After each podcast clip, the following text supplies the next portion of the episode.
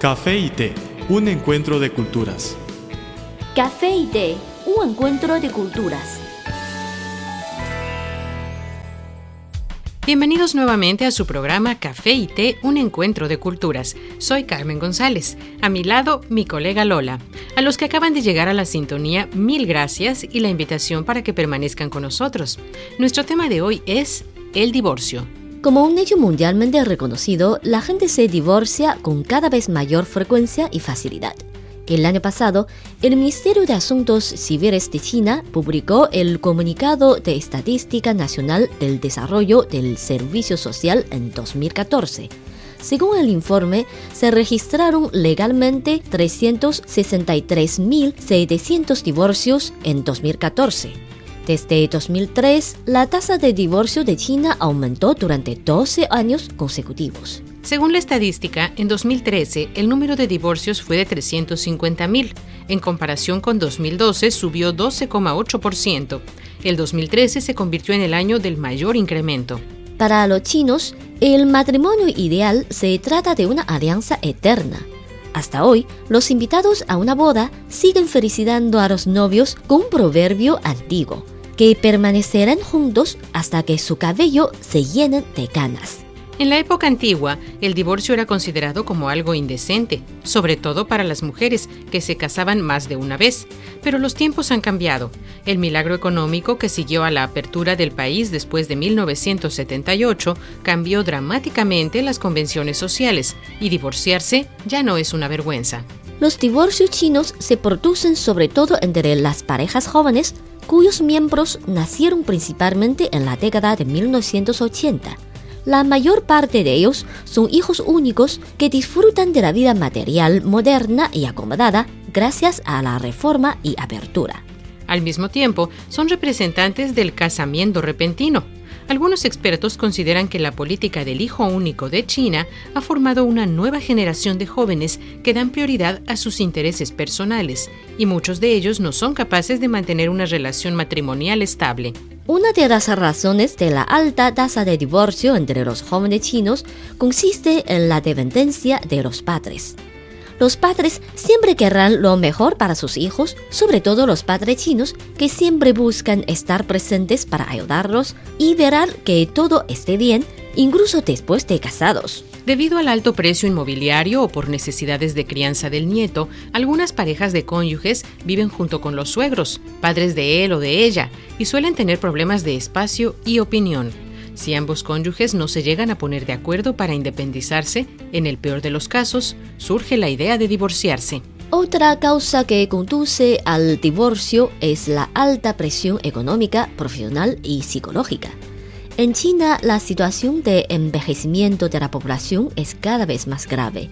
La mayoría de los matrimonios jóvenes soportan mucha presión.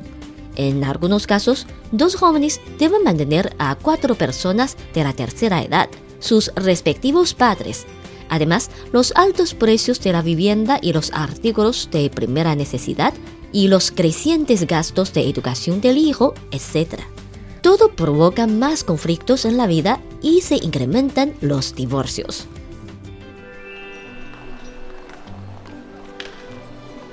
Había una vez una taza de café que rondaba sola por la barra de un restaurante. Pero un día apareció una taza de té y ambos se hicieron amigos. El encuentro de dos culturas se tornó en una mezcla de diversión. ¡Eh, eh! Y conocimiento. Esto es Café y té, un encuentro de culturas.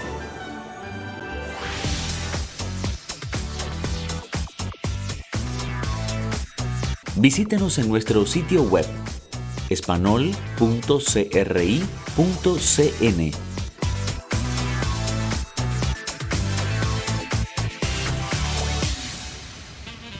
Somos Lolari y Carmen González, presentadoras de este su programa Café y Té, un encuentro de culturas. Ya nos acercamos al final del espacio de hoy. Les recordamos que cualquier contenido que prefieren recomendarnos pueden enviárnoslo por email o por correo o en nuestras redes sociales. En Facebook nos encuentran como Radio Internacional de China y en Twitter síganos como arroba CRI Espanol. Con muchísimo gusto recibiremos sus sugerencias y comentarios. Aquí tienen nuestras vías de contacto.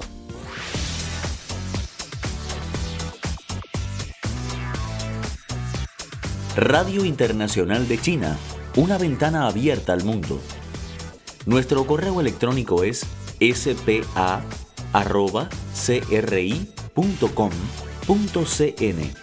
o bien puede enviarnos una carta a la siguiente dirección.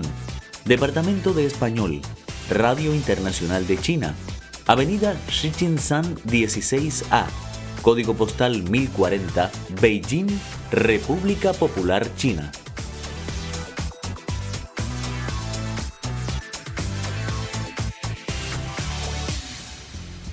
Ya saben cómo localizarnos. Por favor, siempre indiquen para café y té en el asunto de su email o en el sobre de su carta. Aquí finaliza Café y Té, un encuentro de culturas, un programa hecho especialmente para usted. Desde nuestro estudio se despiden Lola y Carmen. Les esperamos en la próxima entrega. Hasta pronto. Chao.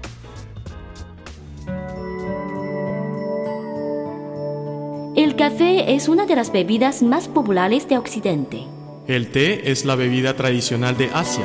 En la actualidad, podemos degustar en un mismo lugar de sus distintivos sabores.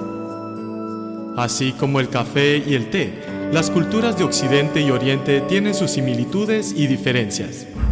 En nuestro programa podrá conocer algunos aspectos interesantes que estimularán sus conocimientos. Esto es Café y Té, un encuentro de culturas.